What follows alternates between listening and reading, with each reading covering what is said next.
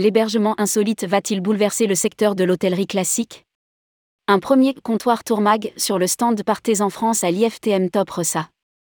Bien installé sous une impressionnante réplique de la Tour Eiffel, l'équipe de Partez en France by Tourmag a reçu régulièrement ses invités autour d'un café ou d'un apéritif pour échanger sur des thématiques du moment. Rédigé par Bruno Courtin le lundi 10 octobre 2022.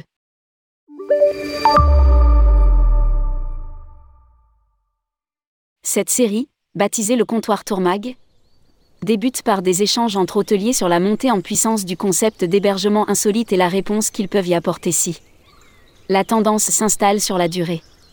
Autour de la table, Aline Lenoir, créatrice du site et du label Hôtes Insolites, Séverine Fraisse, hôtelière à Castres et membre de Charme Hôtel, Jean-Baptiste Philippe, fondateur de Hôtel Group Resto Group, et Frédéric Puitorac, hôtelier dans les Landes et président de la coopérative The Original Human Hotel. Aline Lenoir, elle n'y a pas de définition officielle de l'hébergement insolite. Ce qu'on met est donc 100% subjectif. Pour autant, nous avons cherché à catégoriser ces hébergements légers, pour la plupart. Une tour médiévale réhabilitée en gîte peut paraître insolite, mais on ne l'inclut pas dans la définition qui se limite aux cabanes, aux tiny houses, aux bulles et aux yurts, démontables et rarement exploitables toute l'année. C'est ce qui les réunit dans les problématiques de leur gestion. À ce jour, ces hébergements vont s'adresser très majoritairement à la clientèle individuelle, mais on commence à voir de structures qui peuvent accueillir des groupes dans des modules plus vastes ou des privatisations de parcs.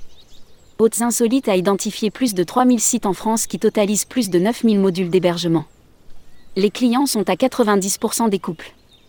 Les groupes progressent lentement, via des réunions d'amis ou des cousinades qui profitent d'installations comme 18 tipis installés dans la Sarthe. C'est une spécialisation qui marche très bien, mais encore marginale. Le marché, tel qu'il se présente en ce moment, compte 50% environ des sites qui possèdent des hébergements insolites en complément d'un camping ou d'un hôtel, et 50% qui ne sont que sur le créneau insolite. Quand les projets nouveaux tablent sur la dualité classique et insolite, les formations et le business model sont plus complexes à mettre en place. Lire aussi, progression spectaculaire des hébergements insolites en France. L'apparition des hébergements insolites a-t-il titillé l'imagination des hôteliers, tout comme Uber est venu chatouiller les taxis traditionnels? Séverine Fraisse, ma vision de l'insolite passe aussi par la tradition et le savoir-faire de l'hébergement et de l'hôtellerie.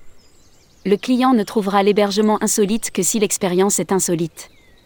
La seule cabane ne suffit pas, elle doit être accompagnée par des prestations de même niveau que le service hôtelier dit classique. Il n'y a pas d'opposition à mon sens, puisque le client aura recours aux hébergements insolites de manière exceptionnelle. Il est certain que le client attend, encore plus sur l'aspect restauration qu'hébergement, du décorum, de l'expérience, de dépaysement qui va lui permettre de vivre une émotion.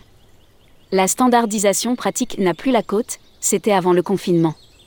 En tant qu'hôtelière, je le ressens très fort dans la restauration, où il faut surprendre, et l'hébergement va suivre, peut être poussé par cette notion d'insolite. Lire aussi, quels hébergements insolites testés en 2022 Les groupes classiques ont peu de place dans un marché encore de niche. Jean-Baptiste Philippe, pour nos 300 adhérents hôtels et restaurants en France, spécialisés dans les groupes, c'est encore une activité de niche. Nos groupes sont à 80% des seniors qui ne recherchent pas, encore, l'insolite mais plutôt le confort, la tradition, façon les logis. En revanche, je pense que pour la clientèle des CSE, qui cherche des options plus originales, les cabanes dans les arbres auront davantage de succès et cela représente un bon potentiel on se heurte très vite à des problèmes de capacité qui ne sont pas encore au rendez-vous pour considérer que c'est un créneau pour les groupes classiques qui ont besoin d'au moins 20 chambres. Je rajoute que les voyageurs de nos groupes sont attachés à un traitement égalitaire. Je crains que l'insolite ne crée des tensions entre participants qui se visiteraient les uns les autres.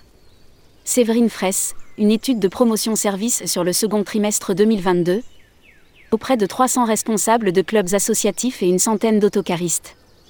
Il en ressort que les attentes des clients groupes ont peu changé, à la seule différence de partir moins loin et moins longtemps. Cette génération du quatrième âge est remplacée progressivement dans les groupes par des seniors plus jeunes, du troisième âge dynamique auquel il faudra faire des propositions différentes, qui sortent des sentiers battus. Compléter une palette de propositions pour qu'elles répondent à des attentes qui ne sont pas constantes. Frédéric Puitorac, la coopération de Original Human Hotel réunit 350 établissements différents par nature, de 6 chambres à 300. L'hébergement insolite est une offre supplémentaire que l'on voit apparaître chez nous. Je prends l'exemple de 48 degrés nord, Un hôtel en Alsace qui pratique déjà l'empreinte zéro carbone avec des cabanes disséminées inspirées des îles scandinaves. C'est une exception qui fera peut-être école mais pas encore tout de suite comme un segment à part entière. Je considère qu'il nous faut avoir aussi cette offre-là dans notre groupe. Les clients choisissent un hébergement en fonction de leurs attentes du moment, qui ne sont jamais constantes et heureusement, en fonction des gens avec qui ils vont voyager. C'est donc intéressant d'avoir cette palette de propositions. Je rajoute que la nature même des hébergements insolites, plus durables, ont une influence sur notre transformation nécessaire dans cette direction, plus écologique. Ce ne sera pas une évidence pour tous, notamment en centre-ville, comme tenu des investissements nécessaires. Mais la tendance est en marche. Comment est en train de s'orienter le développement des hébergements insolites? Aline Lenoir, on est en face d'un i dont l'imbranche persiste vers les propositions initiales très écolo, type Robinson Crusoe, et un virage observé dès 2005 vers une autre tendance haut de gamme, qui monte en puissance, type château en bois avec jacuzzi. Les deux segments évolueront côte à côte car le rustique profite généralement de sites exceptionnels sans aménagement lourd souhaitable. C'est un peu une nouvelle approche de la chambre d'hôte rustique. En revanche, l'offre luxe se développe plus rapidement avec des sites entiers qui s'aménagent un peu à la façon des parcs de loisirs.